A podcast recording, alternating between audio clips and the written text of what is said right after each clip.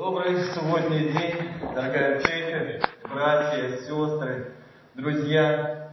Приветствую вас славным именем Господа нашего Иисуса Христа, миром и благодатью от Господа. Каждый из нас имел определенный путь от своего дома к этому месту собрания. Наверное, каждый на себе немножко прочувствовал мороз. Я, идя дорогой сюда, в это собрание, вспомнил одно доброе стихотворение русского классика.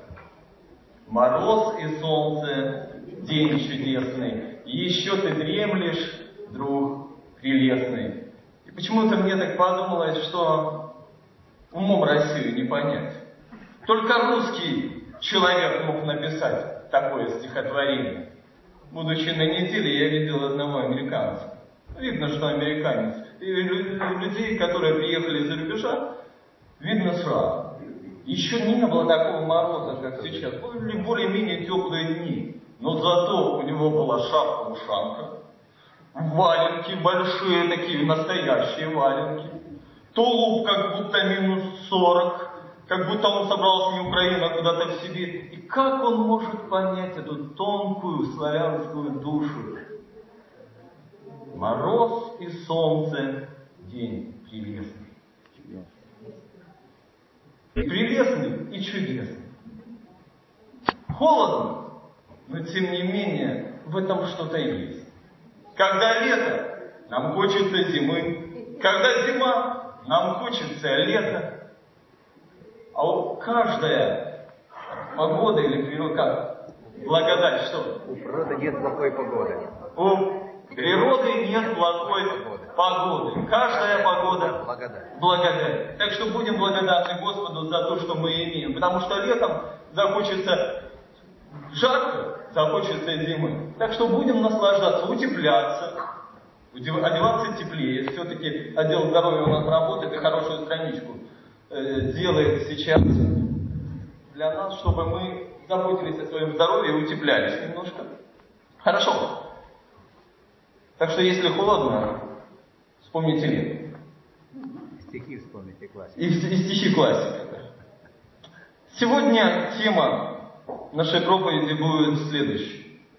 Когда кажется, что надежды уже нет. Когда кажется, что надежды уже нет. Буквально в начале хотел бы прочитать основной текст наших сегодняшних размышлений, который бы я хотел, чтобы несколько раз сегодня прозвучал и отложился в нашем сознании, в нашем сердце. Послание апостола Павла к. Послание апостола Павла к римлянам, 8 глава, 24 стих. Были вместе со мной? 8 глава, 24 стих.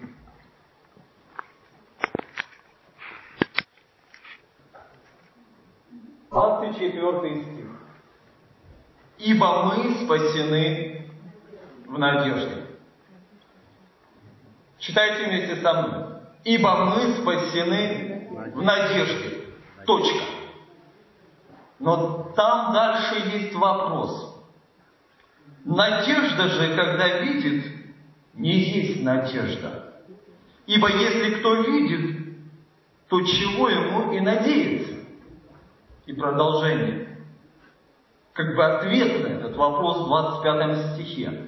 Но когда надеемся того, чего не видим, тогда ожидаем в терпении.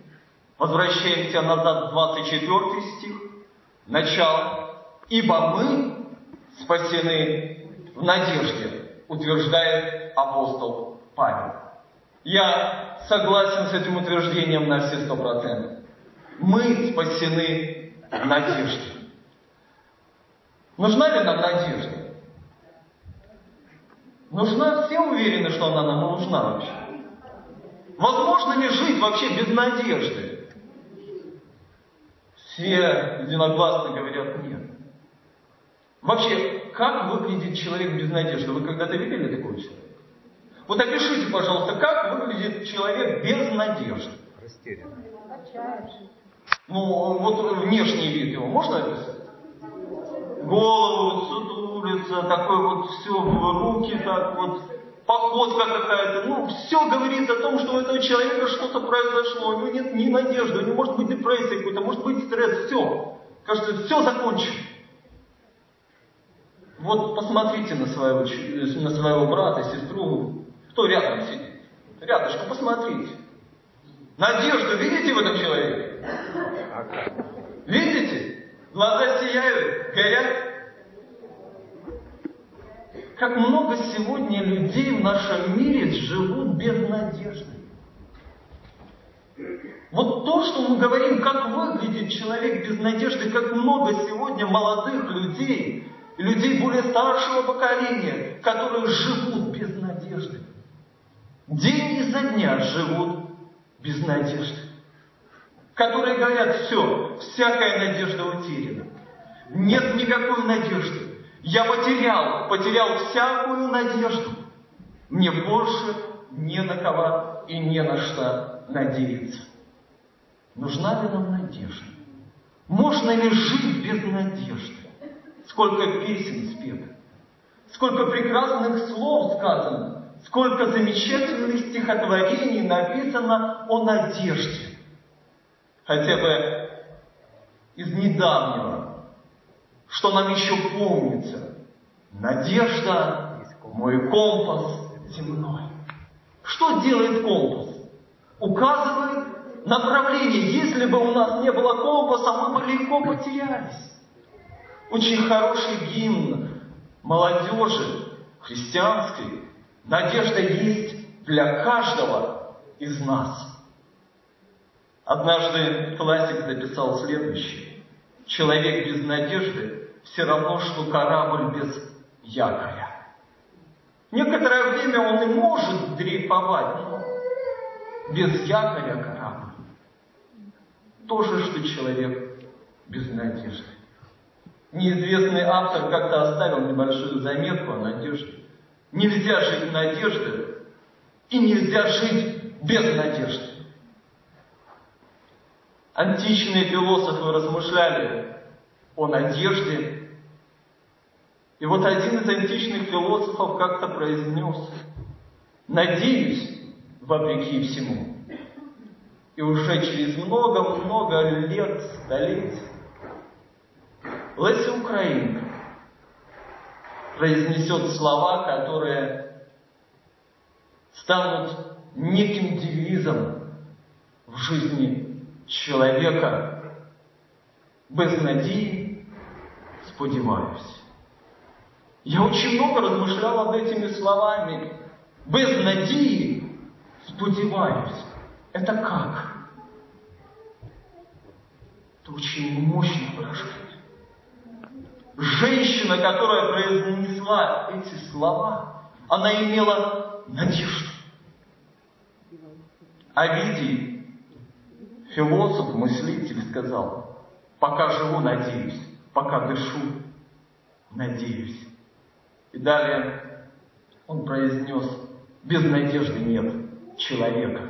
Согласны ли вы с этим? Без надежды нет человека. Человек пустой. И эта пустота, она постоянно гложет его. Он ничем не может заполнить эту пустоту. В чем современный мир видит свою надежду? Вы знаете, что во многих поколениях была определенная надежда. Одни надеялись на разум, другие надеялись на философию, э, третьи надеялись на светлое будущее. Вот современный мир в чем видит свою надежду? Многие мыслители современности говорят, что поколение после 90-х это поколение потерянное. Поколение, живущее без надежды. Это потерянное поколение, потерявшееся поколение. Мы, те, кому 30 лет, многие, многое помнят, те, которым больше, жили в одном строе. Правда? В одном строе. И здесь буквально в один день все рушится. И мы живем в другом строе. Проходит еще 10 лет, опять все меняется. Меняется валюта, правительство, мнение, мысли, политика. Все меняется. На кого надеяться? На что вообще надеяться? Кто-то надеялся на деньги, слаживали в банке. Пришел 90-й год, где? Эти вклады. Где это надежда, она как мираж. Где это светлое будущее, которое пытались строить, ради которого жили и умирали? Человек, когда рождается, он уже, становясь взрослым, более-менее мыслящим, он начинает задумываться о смысле жизни и о смысле бытия. Вы помните, когда мы впервые стали задумываться об этом?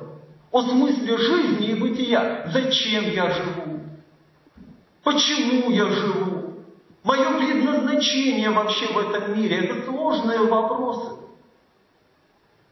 Я как-то пытался вспомнить вот этот момент переходной, когда я начинал задавать себе вопросы предназначения. Зачем? Смысл моей жизни. И время от времени я приходил в некий тупик, размышляя чисто человеческими мыслями и ища смысла жизни в человеческих философий, философиях. Хочу прочитать буквально одну цитату. Читая Онора де Бальзака, интересно, примечательно, есть в Киеве улица Онора де Бальзака. И было интересно, почему так улица названа. Ну, так никто и не знает. Может быть, мимо где-то там проходил. У Аннора де Бальзак есть очень прекрасное произведение. «Шагриневая кожа». Произведение, которое изучают и в школе. И вот есть цитата, которую я выписал. Цитата из двух вопросов. Вот вопросы, которые задает Бальзак в этой произведении. Как бы погребенные под облаками стольких вселенных, мы вопрошаем себя, к чему наша слава, наша ненависть, наша любовь? Если нам суждено стать в будущем неосязаемой точкой, стоит ли принимать на себя время бытия? Вот такие вот размышления. Если мы все равно станем в будущем чем? Неосязаемой точкой. Зачем принимать на себя бремя бытия? Что в этих вопросах? Безысходность. Правда же? Тяжесть от осознавания безысходности – Фактически жизнь человека лишь мгновение, переход из ничего в ничто. Я говорю, как размышляет человек, не знающий Бога. Один классик также запишет, впоследствии размышляя о смысле жизни и бытия, размышляя о надежде какой-то, пытаясь цепляться руками и мыслями за какие-то хрупкие, миражные надежды, Классик напишет, все умирает на земле и в море, но человек суровее осужден, он должен знать о смертном приговоре, подписанном, когда он был рожден. Вот какие размышления, утопия, безысходность чувствуются в этих стихах и в этих, в этих размышлениях. В чем сегодня современный мир видит свою надежду? И есть ли вообще какая-то надежда? Скажите, конечно. Есть, конечно, надежда. Но давайте посмотрим глазами обычного обывателя, человека, который не знает Господа, который не знает Бога, который отвергает всякую религию. Он включает новости, он смотрит телевидение, он читает газеты. И что он видит? Ужасающая статистика, ужасающая картина. Вот некоторые моменты. Что мы можем сегодня увидеть в нашем обществе? Цивилизованное общество, живущее нанотехнологиями 21 века. В Украине, вы знаете, нам есть чем гордиться. Чем гордиться Украина? Не только запорожцам, Таврией, нам есть чем гордиться. Например, Украина стала в прошлом году первой Первой. По приоб... Нет, не в кавычках. Первой, вы представляете, по, приобра... по приобретению внедорожников, джипов, больших машин. В Европе больше нигде так не приобретают внедорожники, как в Украине. А почему? Дороги плохие, поэтому приобретают. Дороги плохие, потому и приобретают, говорят. А жить так плохо. Показываю статистику, нам есть чем гордиться. Украинцы занимают, Украина вернее, да? Занимает первое место в мире по употреблению алкоголя среди детей и молодежи. 40% детей в возрасте от 14 до 18 лет уже систематически алкоголики. Есть ли какая-то надежда? Мы говорим о подрастающем поколении. Живя в большом городе в Киеве, мы можем еще этого не замечать, потому что много людей. Мы не видим, как молодежь сегодня в регионах, в малых городах, поселках, в селах, как молодежь сегодня поголовно деградирует. Я вышел из молодого этого поколения, вот этого современного поколения. Вы даже не представляете себе, что кроме алкоголя они употребляют еще и таблетки. Такими по 10-20 штук ходят в аптеку и употребляют разные таблетки, наркотики, траву, которую вы даже не слышали никогда. Думали, что это чай. А оказывается, это не чай. Вот поколение, которое пытается заполнить этот вакуум чем-то. Алкоголь убивает более 40 тысяч украинцев каждый год. Из них 8 тысяч умирают от отравлений и 8 тысяч от сердечных приступов. Есть надежда. Читаю дальше. В Украине сейчас, сейчас фиксируется 25-30% случаев детской патологии новорожденных по причине алко алкоголизма родителей. 15 литров абсолютного алкоголя на человека в Украине. Я не привожу статистику России. Там еще выше. Есть надежда, скажите, пожалуйста, нация возрастает, чувствуем дух, да, вот этот вот надежда есть. Украина занимает первое место в Европе по количеству курильщиков. Первое место. Мы хоть в чем-то должны быть первыми.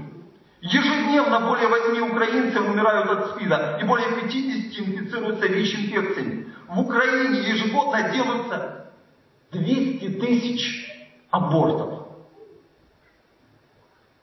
Вы можете себе представить 200 тысяч абортов? Дальше. Согласно исследованиям социологов Украины, 22% школьников ходят на сайты с порнографией. И 11% детей пытались купить в сети наркотики. При этом 76% родителей совсем не интересуются тем, что посещают в сети их дети. Безразлично. А вы знаете, что посещают ваши дети там, в интернете? Какие сайты и чем они там интересуются? Я задаю снова вопрос. Я смотрю, ужасающая картина, правда же? Ну нету ничего радужного. Нету ничего, ну оптимизма вообще пропал, наверное, правда? Вот руки опустились, говоришь, смотришь на это все и понимаешь, что чем дальше в лес, тем больше дрова. Это правда.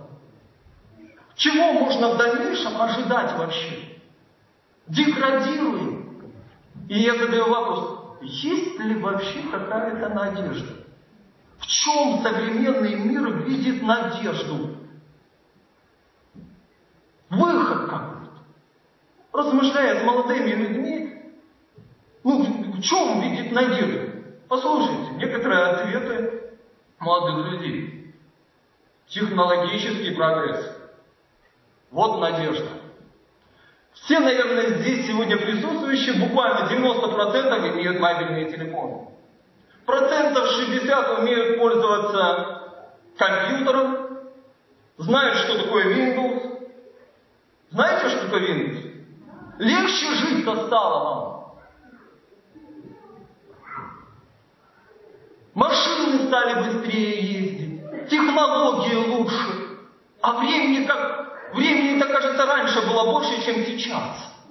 Вот апофеоз нашего времени. Технология лучше, стиральные машинки появляются, телевизоры, холодильники, э, маршрутки, что угодно. Технологический прогресс идет вперед. Но из-за этого нам легче не стало. А может быть, где-то это стало еще и сложнее. Другие говорят, надежда есть правительство. Что, смешно? Что, не верите правительству? Революция была оранжевая. Покращение. Легче стало. Були. Уже сьогодні. Теперь говорят, давайте мы розовых поставим, голубых поставим. Какое правительство надеется на человека? На человека надеяться не нужно. Правительства белые пришли, красные ушли. Знаете, как было в начале 20-го столетия? Кто там сегодня? Другие говорят, нужно надеяться на разум. Вот где сила. Разум. Вот где сила для надежды. Разумом мы все постигнем. Разумом мы все преодолеем. Рацио. Вот где высота. И здесь тоже смешно. Все, что человек сделал, вспомним того же Эйнштейна и так далее, все это не созидает, а разрушает. Атомная энергия, бомбы и все остальное. Все созданное человеком, оно разрушает. Вот это разум. Медицина. Надеяться на медицину, на бесплатную. И даже на платную. И быть в надежде, что тебя не обманули, что тебе помогут. Также мы понимаем, что надеяться даже на медицину сегодня и на клятву Гип- Гиппократа. Какая клятва Гиппократа? Есть такая что? Надеяться на лучшее будущее, говорят. На лучшее, светлое будущее. Надеялись уже. Сто лет надеялись. И строили это светлое будущее. А в конце-то концов, что вышло? Как здесь была пустота, так и она и осталась, потому что самого главного не было.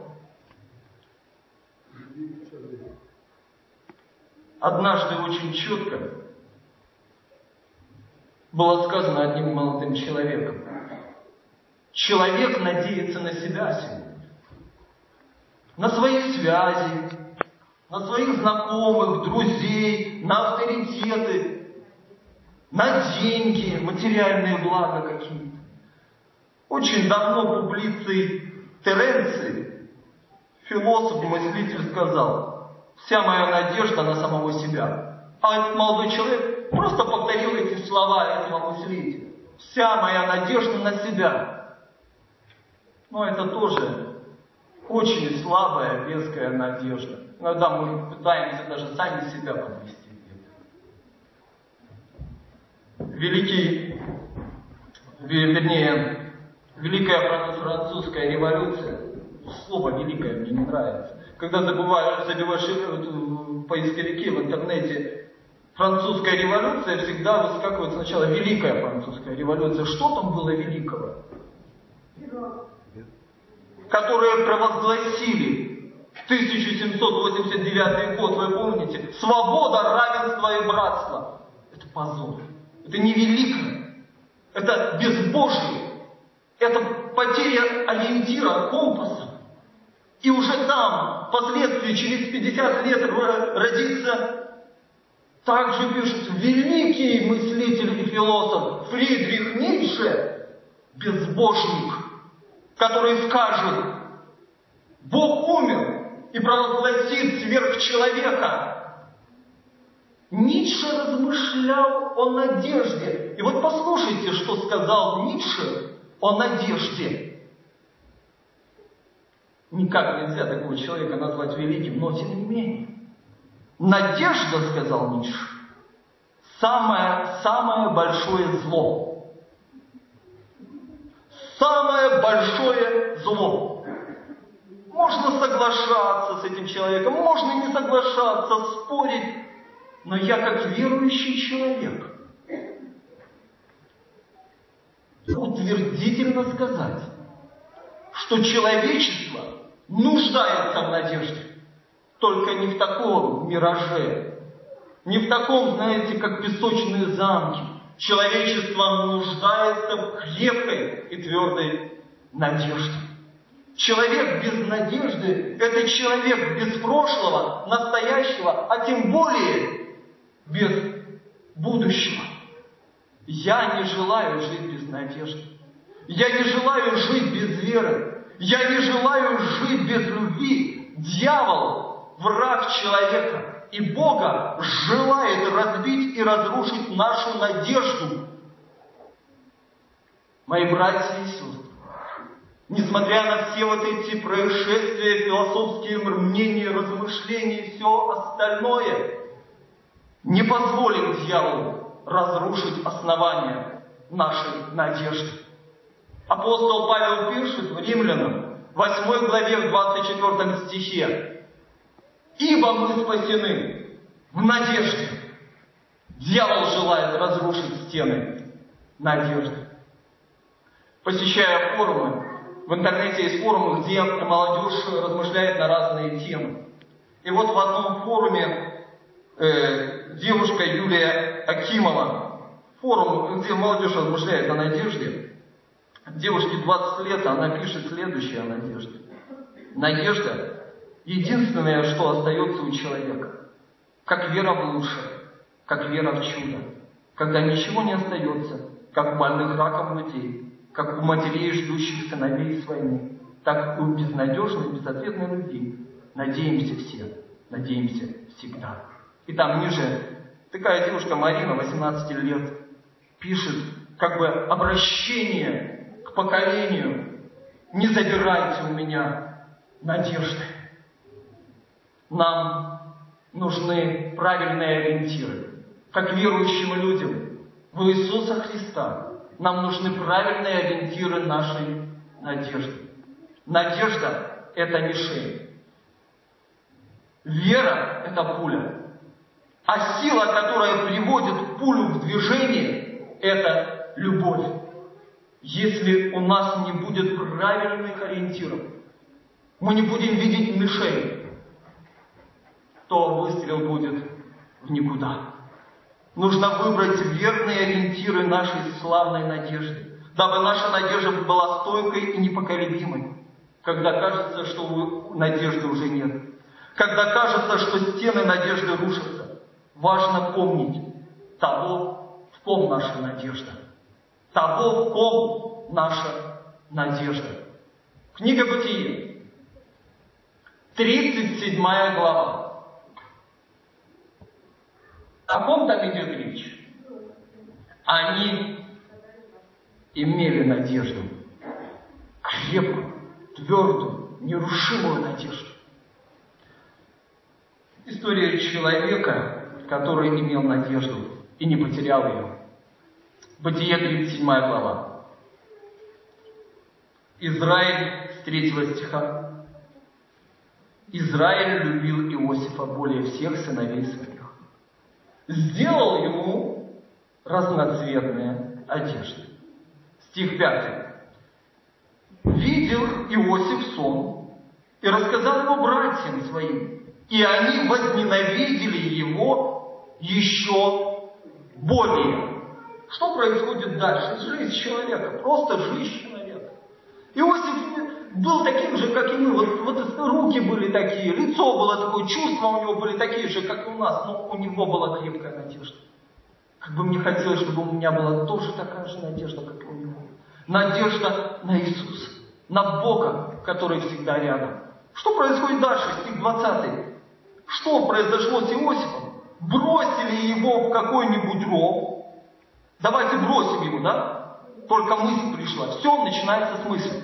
Бросим его в какой-нибудь ров и скажем, что хищный зверь съел его. Мысль, а потом действие. И взяли и бросили его в ров. Вы когда-то сидели в яме, в глубокой яме, во рву сидели? Здесь стены, там стены. Вылезти о какой надежде может идти речь? Вы скажите мне, пожалуйста. Знаете, знаете, разумно мы сразу пытаемся искать выход своими силами, какие-то делать там ступенечки, чтобы как-то вывести. Все. Во рву может быть надежда? Может.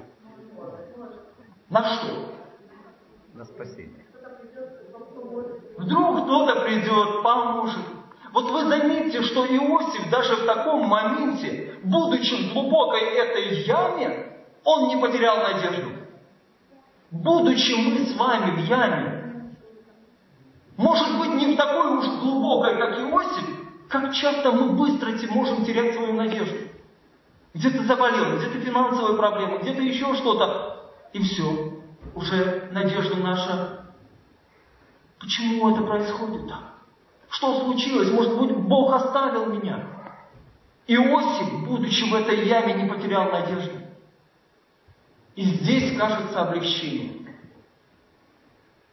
Братья говорят, пойдем продадим его измалитянам за 20 серебряников.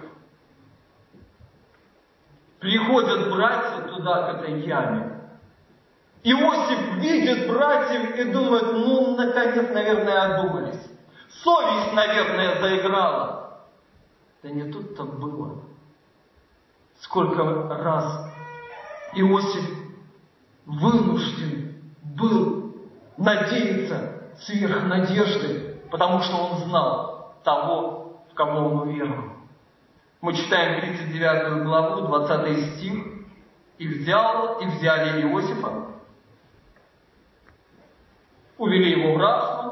Что происходит? Вы были в рабстве? Только в таком рабстве, где вас кнутом, хлеб и вода, с утра до вечера заставляешь это как можно сохранить в таком положении какую-то надежду, в положении раба? Но Иосиф даже в положении раба не теряет надежды.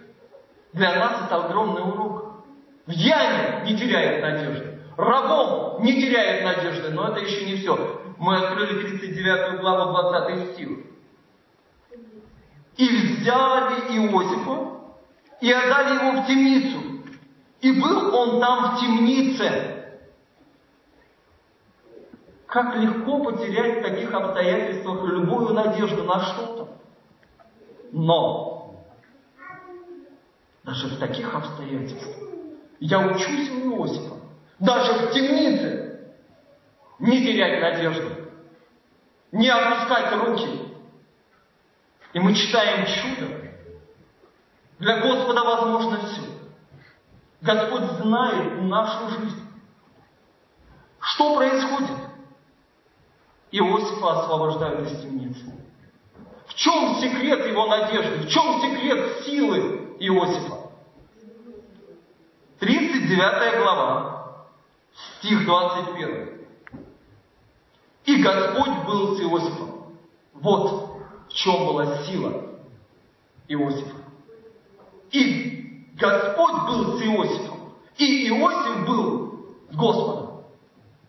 И где бы он ни был, в каком бы положении он ни оказался, он не терял надежды, потому что его надежда – это не пустой мираж, это не эмоция, его надежда имеет верное основание. Я думаю себе, вот если бы я в яме оказался, вот если бы меня в забрали, если бы меня в темницу бросили, имел бы я такую надежду. Нам нужно много молиться, очень много молиться и просить у Господа утвердить нас в надежде. Ибо мы спасены в надежде. Где-то какие-то немножко проблемы, ветры подули. Легко нас можно сбить с пути и подкосить нашу надежду. Нужно много молиться и просить у Господа, чтобы быть стойкими, как Иосиф. Что помогло ему сохранить стойкость в надежде? Вера в Бога. Еще один пример. Даниил, 6 глава, 16 стих книги Даниила, 6 глава, 16 стих. Что было Даниила, помните? Тогда царь повелел, и провели Даниила, и бросили его тоже в ров, так же, как Иосиф. Но здесь еще был момент, бросили его в эту яму, в этот ров, где были львы. Голодные львы, свирепые львы. Никто не был в клетке со львом. Нет? Скажите, вот там какая надежда может быть? Возле клетки. Я стою возле клетки, мне страшно. А если бы мне сказали, вот тебе в клетку пойди, и не потеряй там надежды. Страшно это. Мои братья и сестры, страшно это представить. Я ворву со львами. Но как важно и в таких обстоятельствах не потерять надежду на верного Бога. И мы видели, бросили его в ров львиный. И здесь как бы по-человечески можно было бы искать разум, работы, выход. Ага, тут ну, какие-то ступеньки можно сделать, как-то выпрыгнуть, что-то что придумать можно. Ну, знаете, такое что-то. Но не тут-то было. Стих 17 мы читаем. Принесен был камень и положен на отверстие рва. Все. Уже точно выхода никакого нету. Но вы посмотрите, происходит чудо. Бог вмешивается в эти обстоятельства. И кажется, там, где выхода уже нету, там надежда дает о себе знать. Вот эта искра надежды. И мы видим чудо. Даниила освобождают. Это свидетельство. Для царя свидетельство. Для народа свидетельство. Царь приходит и вместе видит Даниила, который лежит вместе с этими хищниками. Чудо. Потому что он, когда у нас проблемы, у верующего человека, у, них, у него не хрупкая надежда. У верующего человека твердая надежда, как камень. Потому что наша надежда, она неисколебимых ветров. Что помогло ему сохранить стойкость Даниилу и надежду? Вера, уверенность. На кого он надеялся? На кого надеемся мы, когда кажется, что стены надежды рушатся, когда у нас сложные переживания, когда кажется буря, на кого надеемся мы? На себя, на друзей, на материальное богатство, на медицину, на разум. Это все. Все тщетно. Есть великая надежда. Давид, когда кажется, что надеяться уже невозможно, куда хуже, может быть. Что с Давидом было? Бегает по пустыне, за ним бегает кто? Саул с тысячным войском, прячется Давид в каких-то пещерах, где придется. Вы прятались в пещерах, бегали от тысячного войска? Как легко в таких обстоятельствах потерять надежду, но Давид не теряет надежду и дает нам с вами совет преодолев все эти гонения, Он дает нам с вами совет. Он достойно вышел с этих обстоятельств, ибо Господь помог ему выйти. Давайте прислушаемся к этому совету, и мы с вами можем укрепиться в этом, в надежде вечной. Псалом Давида 39. Псалом 39.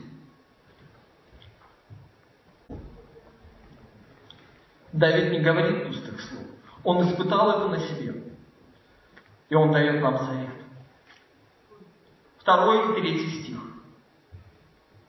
Твердо уповал я на Господа. И Он преклонился ко мне и услышал вопль мой. Извлек меня из страшного рва, из тенистого болота, и поставил на камни ноги мои, утвердил стопы мои. Твердо уповал я на Господа. И что сделал Господь? вытянул из страшного рва, поставил на место. И вот здесь мы читаем пятый стих о людях счастливых. Кто же эти счастливые люди? Блажен человек, который на Господа возлагает надежду свою и не обращается к гордым и к уклоняющимся к лжи. Какой человек блаженный? Не тот, который надеется на человека, а тот, который возлагает надежду свою на Господа. Такой человек счастливый, ибо Господь никогда не оставляет и не подводит. Хочу прочитать еще один текст. Это как бы весть от Господа, которая звучит сегодня и к нам, о надежде, о будущности. Иеремия, Иеремия, 29 глава. 11, 12, 13 стих 29 главы.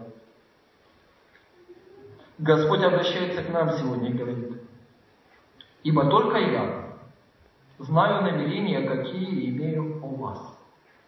Слушайте, обстоятельства. Иногда какие-то обстоятельства, почему, почему так? Почему эти обстоятельства в моей жизни? Что произошло? Что случилось? Неужели Господь оставил меня? Мы читаем, Господь говорит, нет, я знаю намерения, какие имею у вас, говорит Господь. Намерения во благо, а не на зло. Чтобы дать вам что дать? Будущность и надежду. Иногда думаешь, почему я в такой вот в такой ситуации? Господь говорит, я знаю намерение. Я хочу дать тебе будущность и надежду. И воззовете ко мне, и пойдете, и помолитесь мне, говорит Господь, и я услышу вас. И взыщите меня, и найдете, если взыщите меня всем сердцем. Когда ты находишься во рву, в яме, в жизненных обстоятельствах, что сделать? И воззовете ко мне, и я отвечу вам, и дам вам будущность и надежду. В чем же блаженство? В чем же счастье человека, который на Господа возлагает свои надежды? В чем заключается счастье такого блаженного человека? Три момента, которые легко можно найти в Священном Писании. В чем же счастье человека, который возлагает свою надежду на Господа? Яхве. Притчи, 28 глава. В чем блаженство человека, который на Господа возлагает надежду? Притчи, 28 глава, 25 стих надеющийся на Господа, будет благоденствовать. Что такое благоденствие? Это благо на каждый день. Желаете ли вы иметь благо на каждый день?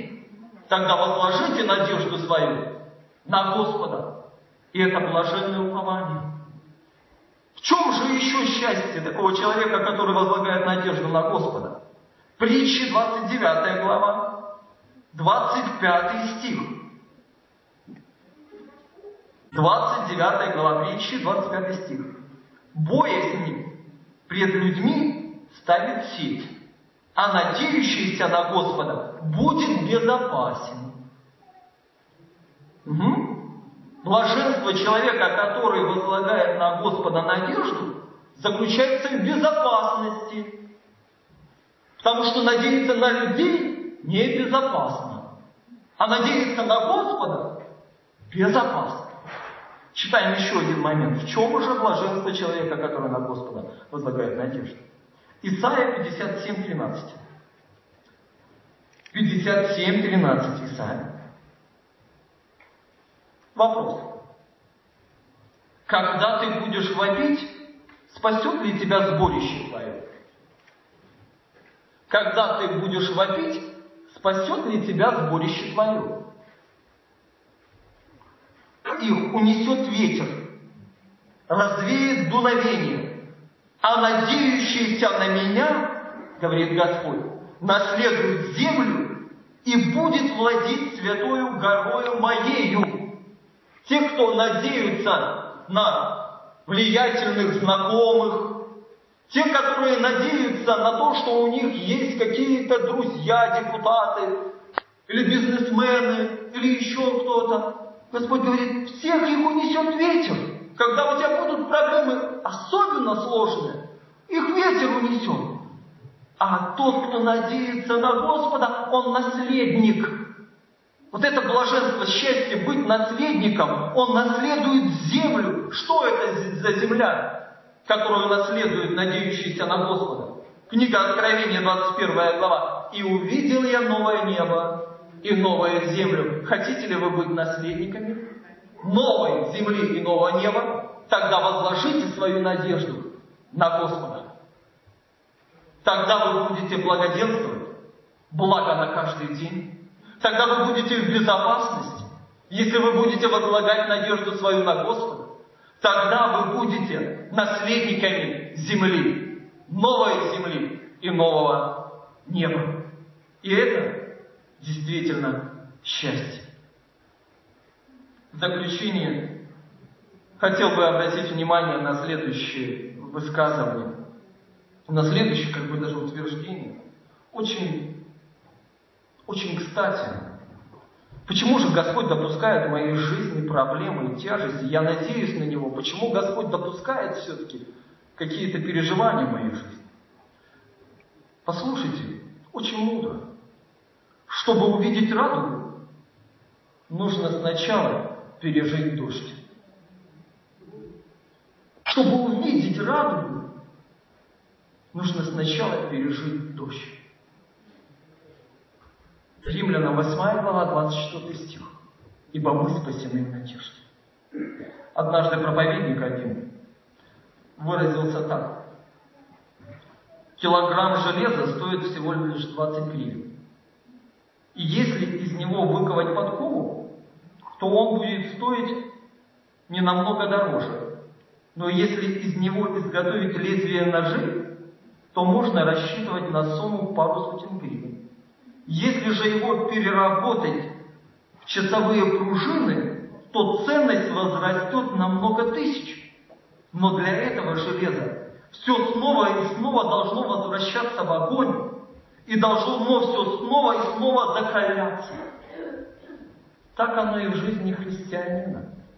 Если ты, если я желаю быть чистым и сильным в надежде, то все снова и снова должен проходить через эту горящую печь испытаний, чтобы быть качественно лучше, чтобы мой характер становился достойным вечности, снова и снова в эту печь. Если ты желаешь быть сильным и чистым в надежде, не теряйте надежду в того, кто возлюбил нас кто умер за нас. Не теряйте надежду в Иисуса, который знает намерения о нас и никогда не оставит нас. Стройте эти стены надежды, и когда надежда кажется, что рухнула, когда дьявол нападает на вас, стройте стены надежды. Смотрите на Голгофу, на распятого и воскресшего Господа, и с Его помощью стройте стены надежды.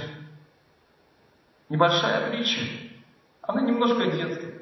Но в этой детской притче есть некоторая истина. Свечи – это притча о свечах. Ну, свечи, как правило, не разговаривают, знаете, да, свечи, которые на том стоят. Они не разговаривают, но в этой притче эти свечи разговаривают между собой. Представьте себе ночь. Четыре свечи.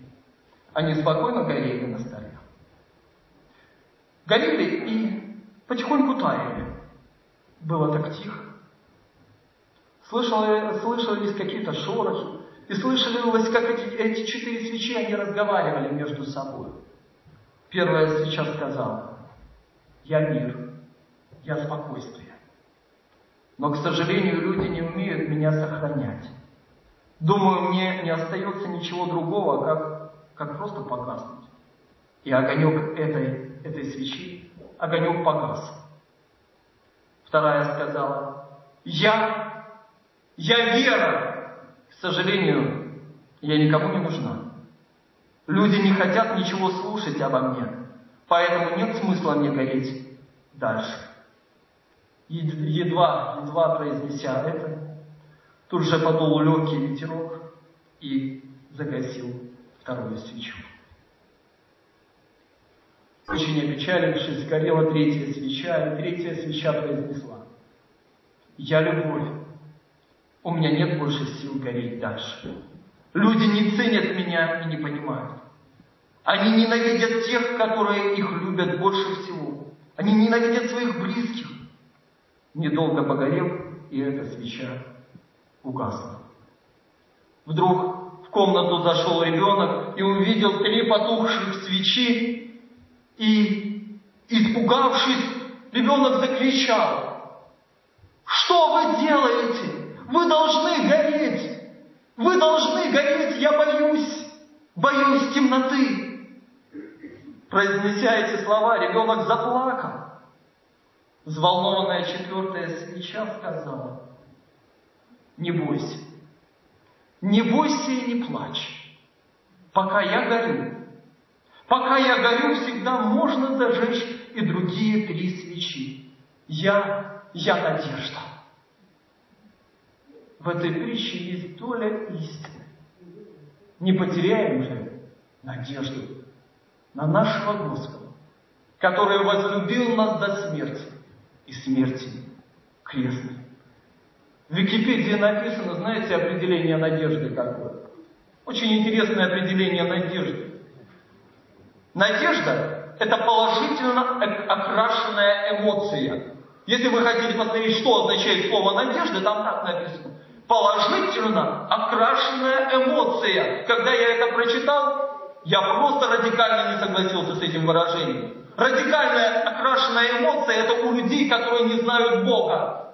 А у нас, у верующих людей, которые познали Господа, познали Его любовь, наша надежда – это не эмоция, это утверждение, Аминь. это принцип, это то, на чем мы стоим.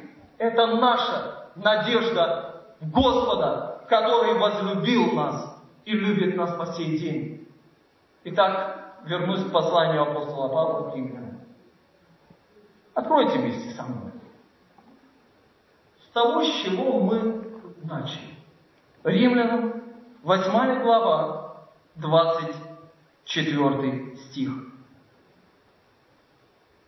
Ибо мы спасены в надежде. Ибо мы спасены в надежде. Надежда же, когда видит, не есть надежда. Ибо если кто видит, то чего ему и надеется. Но когда надеемся того, чего не видим, тогда ожидаем в терпении, ибо мы спасены в надежде. Перелистываю страницы послания апостола Павла к римлянам, 12 глава, 12 стих. Обращение ко всем нам. Совет, очень хороший совет. Утешайтесь чем? скорби будьте терпеливы, в молитве постоянно.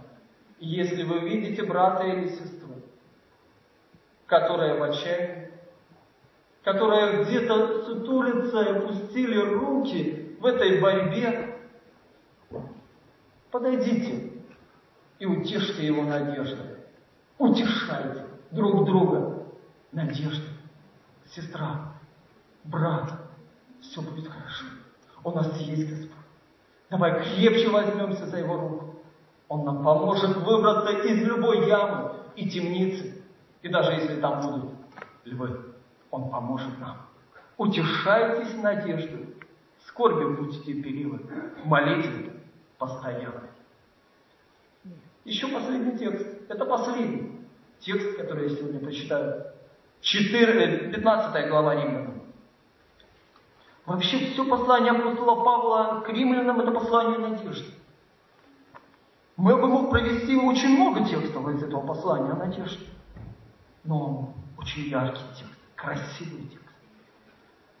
Римлянам 15 глава, 13 стих.